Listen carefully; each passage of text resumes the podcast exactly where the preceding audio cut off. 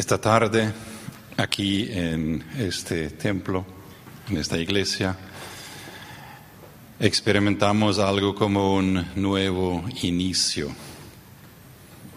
Después de casi siete semanas, seis semanas de no reunirnos a la tarde para el culto alemán, eh, invitamos de nuevo, arrancamos un nuevo ciclo porque durante enero y parte de diciembre estamos reuniéndose, reuniéndonos con otro grupo a la mañana.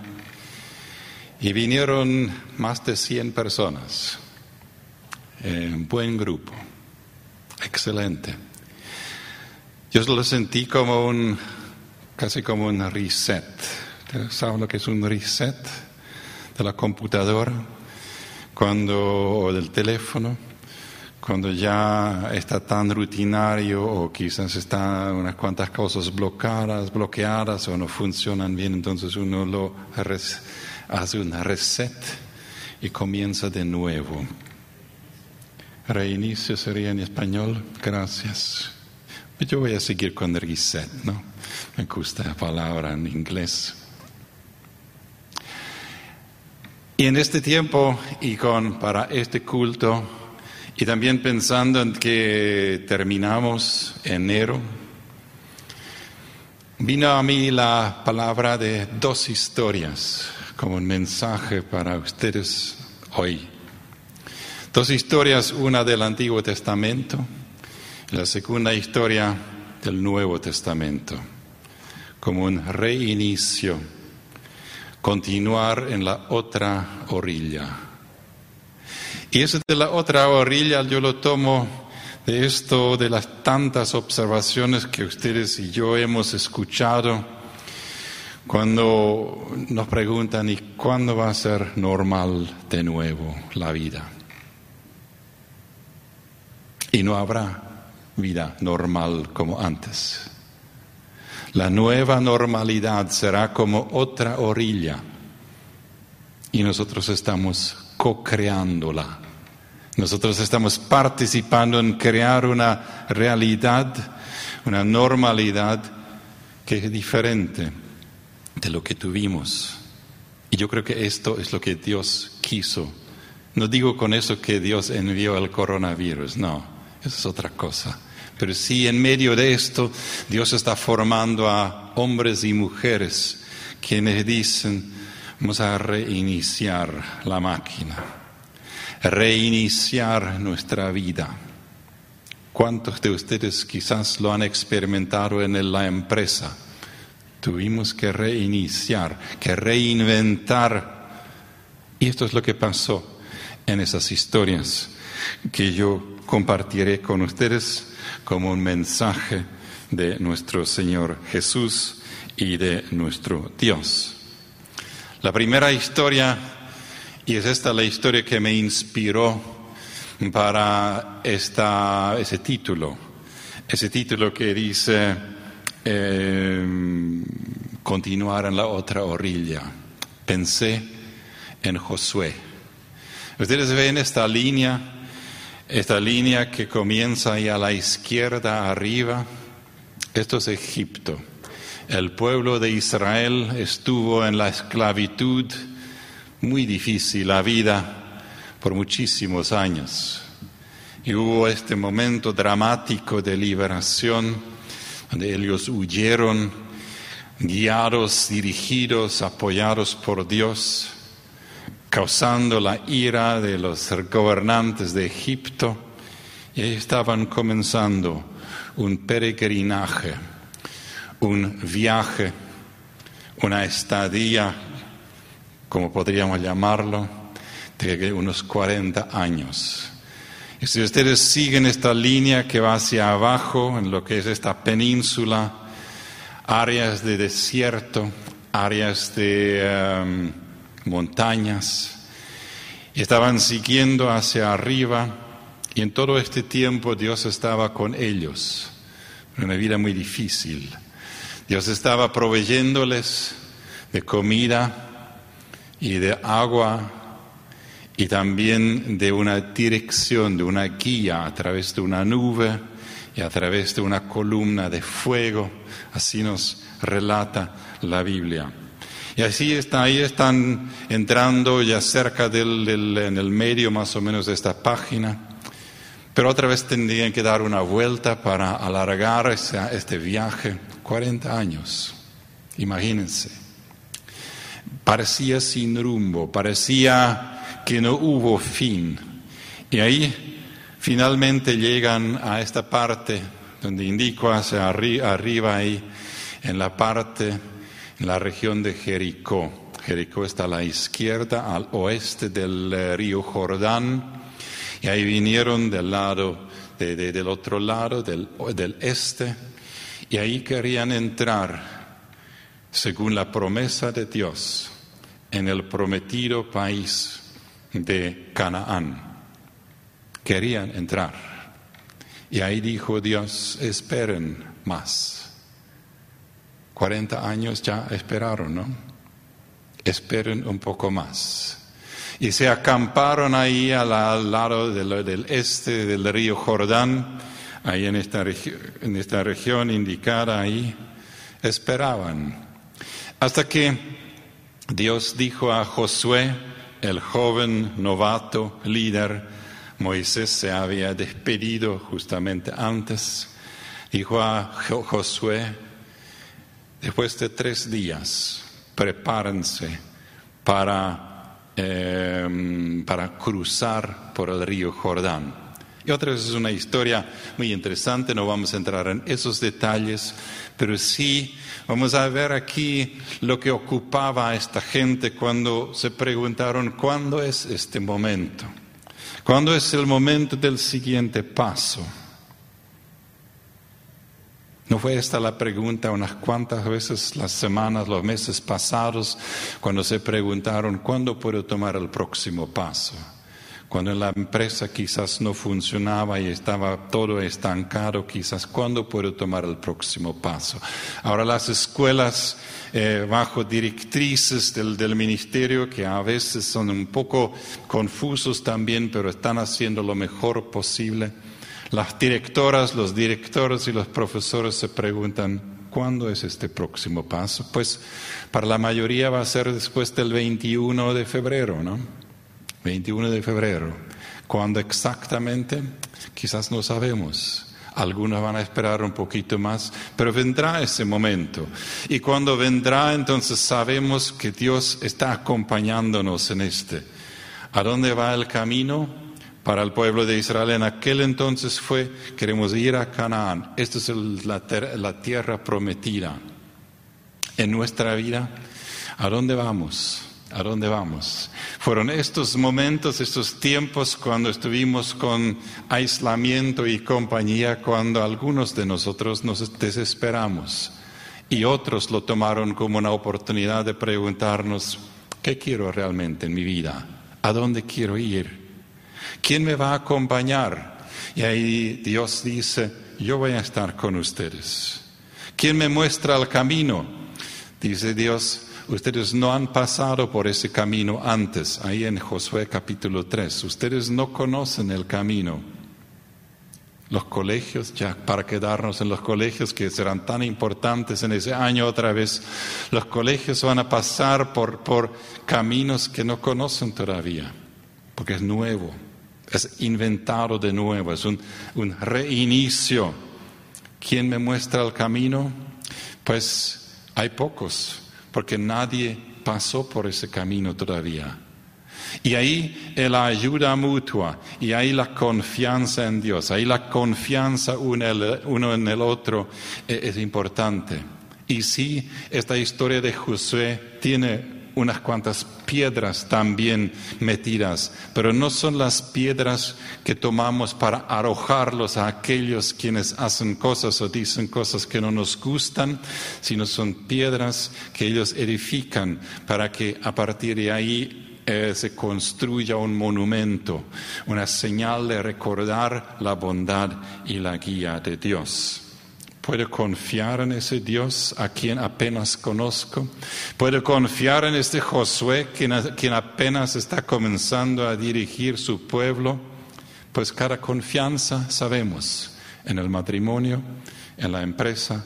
Cada confianza es un riesgo. Y tenemos que decidirnos de confiar, y eso es lo que el pueblo de Israel estaba haciendo.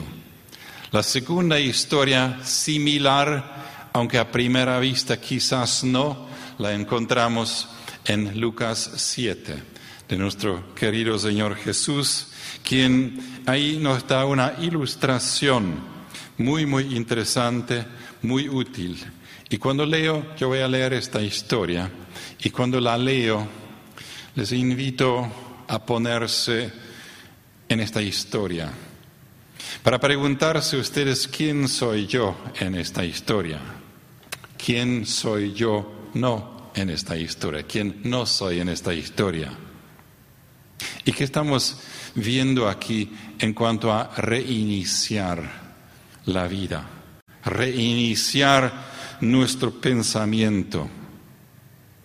¿Estamos listos para escuchar la historia? Lucas capítulo 7.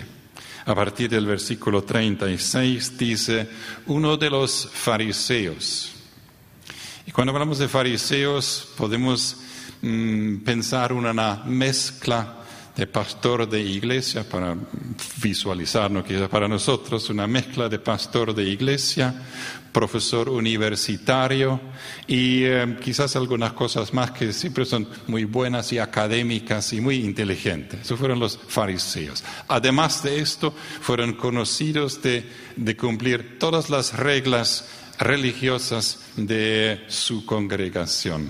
Así que de los mejores, diríamos, ¿sí? En cierta manera. Uno de los fariseos invitó a Jesús a comer. Es lindo, ¿no? Él quería platicar, como dicen los mexicanos, quería charlar con Jesús, quizás aprender también de él, quizás también escuchar que ese fariseo Simón eh, era un buen hombre, ¿no? Así que fue a la casa, Jesús fue a la casa del fariseo y se sentó a la mesa. Ahora bien, vivía en aquel pueblo una mujer que tenía fama de pecadora. Cuando ella se enteró de que Jesús estaba comiendo en casa del fariseo, se presentó con un frasco de alabastro lleno de perfume llorando, se arrojó a los pies de Jesús, de manera que se los bañaba en lágrimas. Imagínense la escena, una, una, casa de un, una persona con buena reputación, probablemente bien adinerada, probablemente una linda casa, buena comida, con sofá, con toda esta, ¿no? Y ahí está, entra esa mujer llorando, se arrojó a los pies de Jesús, de manera que se los bañaba en lágrimas. Luego se los secó con los cabellos, también se los besaba y se los ungía con el perfume. Al ver esto, y notamos aquí que es una mujer que no dice ninguna palabra, ¿no? Y que no tiene nombre tampoco. Al ver esto, el fariseo que lo había invitado a Jesús dijo para sí mismo, si este hombre Jesús fuera profeta, como dice, sabría quién es esta mujer, quien lo está tocando y qué clase de mujer es ella, una pecadora. Otras traducciones aquí tiene eh, aquí la palabra prostituta que probablemente es lo que está indicado acá. Entonces Jesús eh, le dijo de manera de respuesta, manera de respuesta, Simón, yo tengo algo que decirte. Dime, maestro, respondió. Y quizás si él hubiera sabido lo que Jesús iba a decir, quizás no hubiera dicho, dime, Señor. Dos hombres debían dinero a cierto prestamista. Uno le debía 500 monedas de plata y el otro 50. Como no tenían con qué pagarle, los dos, les perdonó la deuda a los dos. Ahora bien, ¿cuál de los dos lo amará más? Y la respuesta aparentemente es obvia. Supongo que aquel a quien más le perdonó, contestó Simón. Has juzgado bien, dijo Jesús.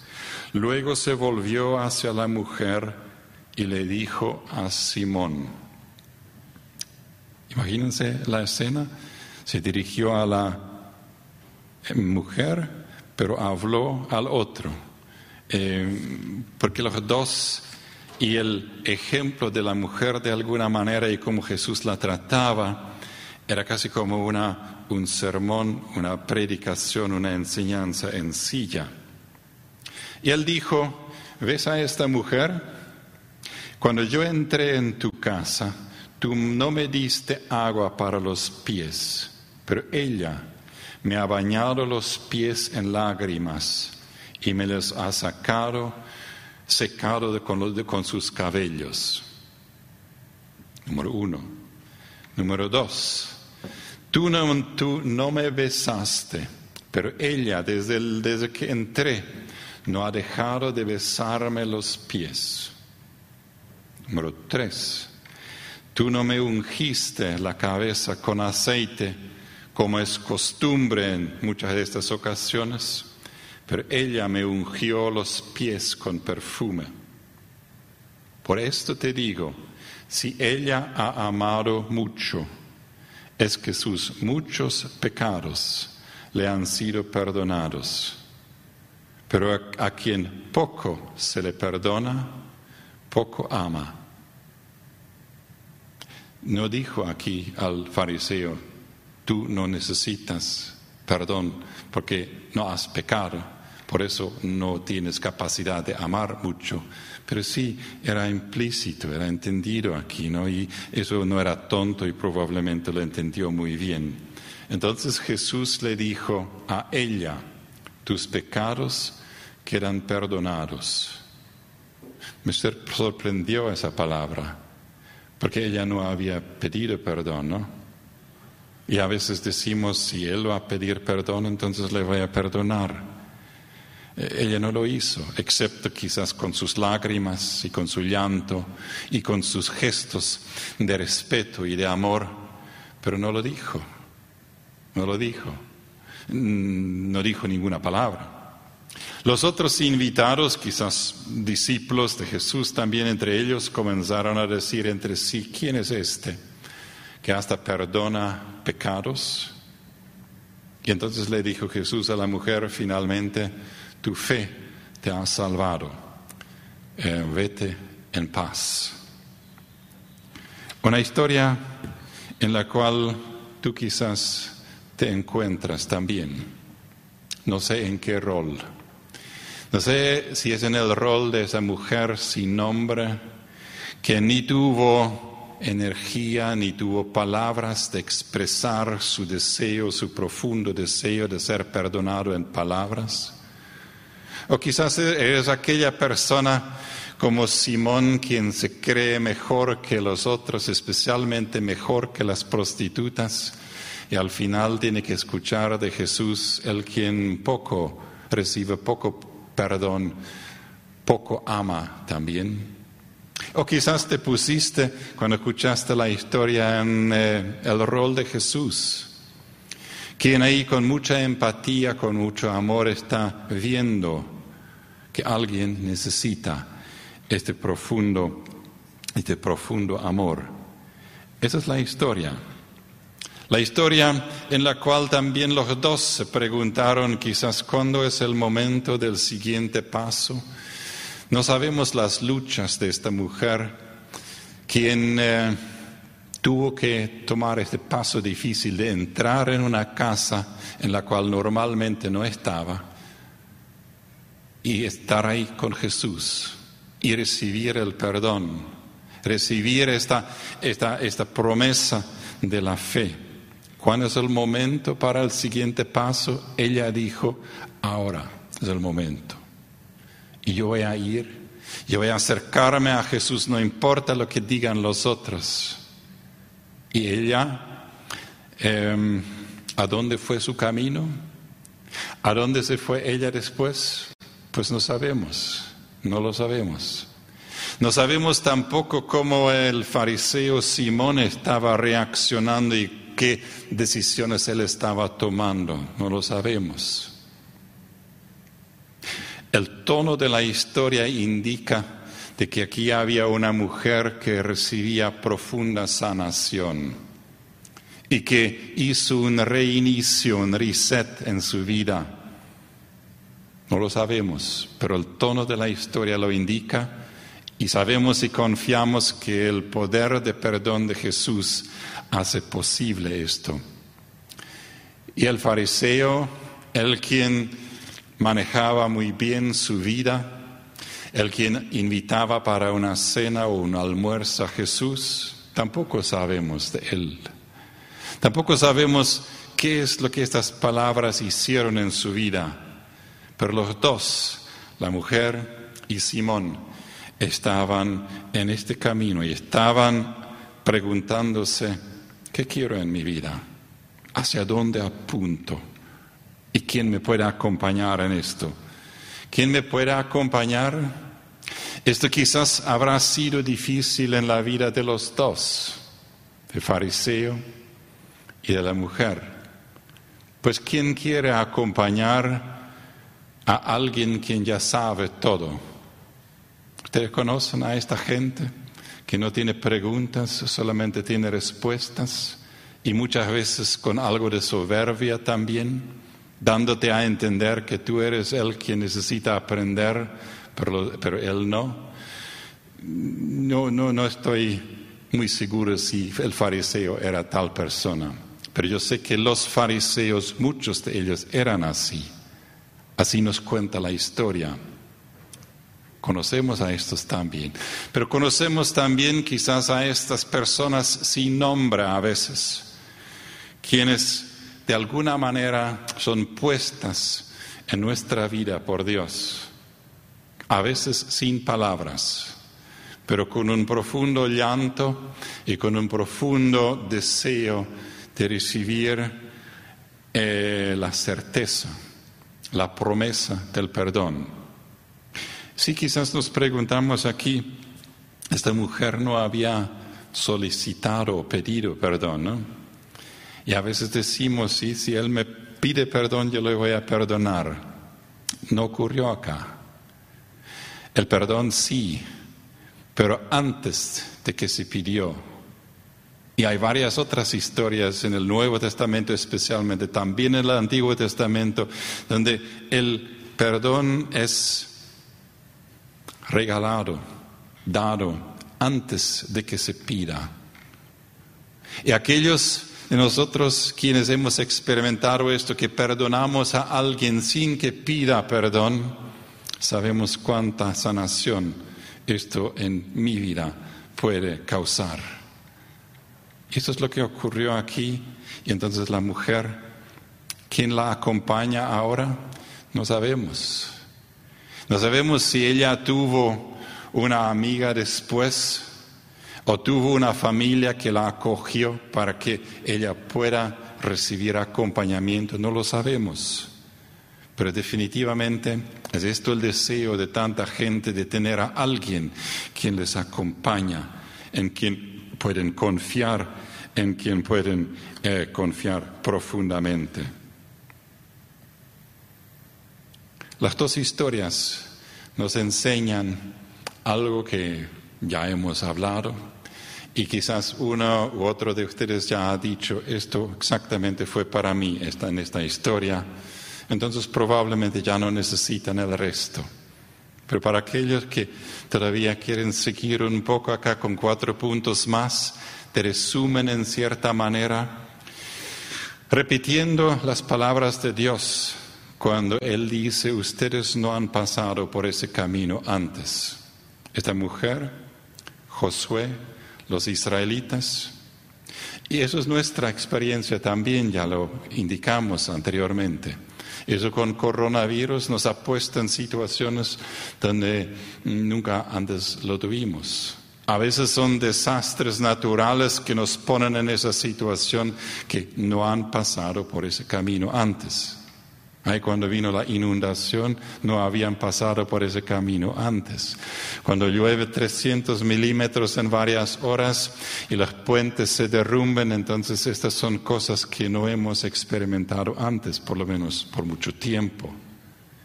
Y con el coronavirus similar y crea muchas incertidumbres, muchas incertidumbres.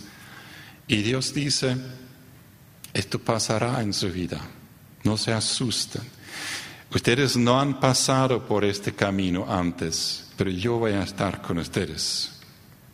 Y ustedes no van a tener certeza, pero sí lo van a tener, lo que van a tener es algo que yo les pido que hagan. Punto dos aquí. Santifíquense. Santifíquense ahora, pues mañana el Señor hará un milagro entre ustedes. El milagro viene, cuando nos sorprendemos, cuando nos maravillamos, entonces es un milagro, ¿no? ¿Cuáles son los milagros que ustedes han vivido de sorpresa? Pues milagros siempre vienen de sorpresa. ¿Cuáles son los milagros que ustedes han vivido en el tiempo de COVID? Milagros importantes. Quizás ustedes han experimentado como la tecnología de la comunicación llegó a ser un milagro para el tiempo de aislamiento. ¿No es cierto? ¿Qué hubiéramos hecho, cómo hubiéramos sobrevivido estos tiempos desde marzo del año pasado sin WhatsApp, sin Zoom, sin eh, Facebook y todos los otros books y Zooms, etcétera? Hay unos cuantos. Nos posibilitaron la proclamación de la palabra de Dios, nos, posibilitaron la comunión y la comunicación, nos posibilitaron crear empresas y dirigir empresas y tener reuniones familiares. A veces ya lo tomamos como algo normal, ¿no? Y olvidamos que son milagros. Olvidamos que son milagros que por la capacidad divina personas han hecho posibles y Dios está detrás de esto y dice, bien hechos, bien hechos. Zoom estaba ya instalado por bastante tiempo, pero nunca antes con tanta bendición fue utilizada. Santifíquense ahora mañana el Señor hará un milagro entre ustedes. En una semana aproximadamente, según nos dice el doctor Mazzoleni, vamos a tener la vacuna contra el COVID en Paraguay. Y ya hay tantas, tantas tonterías que se dicen. Y algunos de ellos olvidan que eso es un milagro. Es causa de maravillarse Información que fue tomada ya desde investigaciones anteriores del SARS hace 10 años atrás aproximadamente. Todas estas investigaciones ayudaron para que los tiempos de producción de la, de la vacuna se acortaron dramáticamente. La cooperación de muchas organizaciones maravillosamente acortaron los tiempos. Y las vacunas que hoy son aprobadas son vacunas que son aprobadas y no son chistes, a pesar de lo que algunos quieren hacernos creer. Eso es mi profunda convicción. Y no es que alguien quiere implantar algo en sus, en sus, eh, moléculas y en sus genes y en su ADN para manipularlos, no. Las vacunas aprobadas y las que vendrán al Paraguay son resultado de un milagro, de una cooperación, de un trabajo tremendo de los científicos y es, es impresionante lo que han hecho. Yo voy a ser uno de aquellos quienes van a ser vacunados. Con mi esposa hemos decidido de sí cuando viene nuestro tiempo, quizás no vendrá como primeros porque no somos muy viejos, tampoco muy enfermos, tampoco somos maestros y enfermeras, eh, pero en algún momento va a venir nuestro turno. Y entonces nosotros sí vamos a decir gracias a Dios por esa vacuna. Gracias. Porque esa vacuna nos va a ayudar. Y entonces cuando nosotros quienes confiamos en la capacidad de esta gente que los produce, en la honestidad también de ellos, y confiamos de que ellos están en el más grande eh, escenario, trabajando en el nombre de Dios, entonces sí vamos a tener confianza, sí vamos a contribuir al bienestar. Maravillas, milagros. Santifíquense ahora. Mañana el Señor hará milagros entre ustedes, un milagro. Ellos no sabían lo que iba a hacer. Ustedes han experimentado milagros en tiempos de COVID cuando hubo, solidaridad entre gente impresionante. Cuando se organizó las, eh, ¿cómo se llaman estas? Las comunitarias, las, las ollas comunitarias. Cuando miles de personas estaban mirando quién necesita ayuda. Cuando las empresas, muchas empresas decidieron no despedir a sus personas que en este momento no necesitaron, sino mantenerlos en la lista. No todos, pero muchos.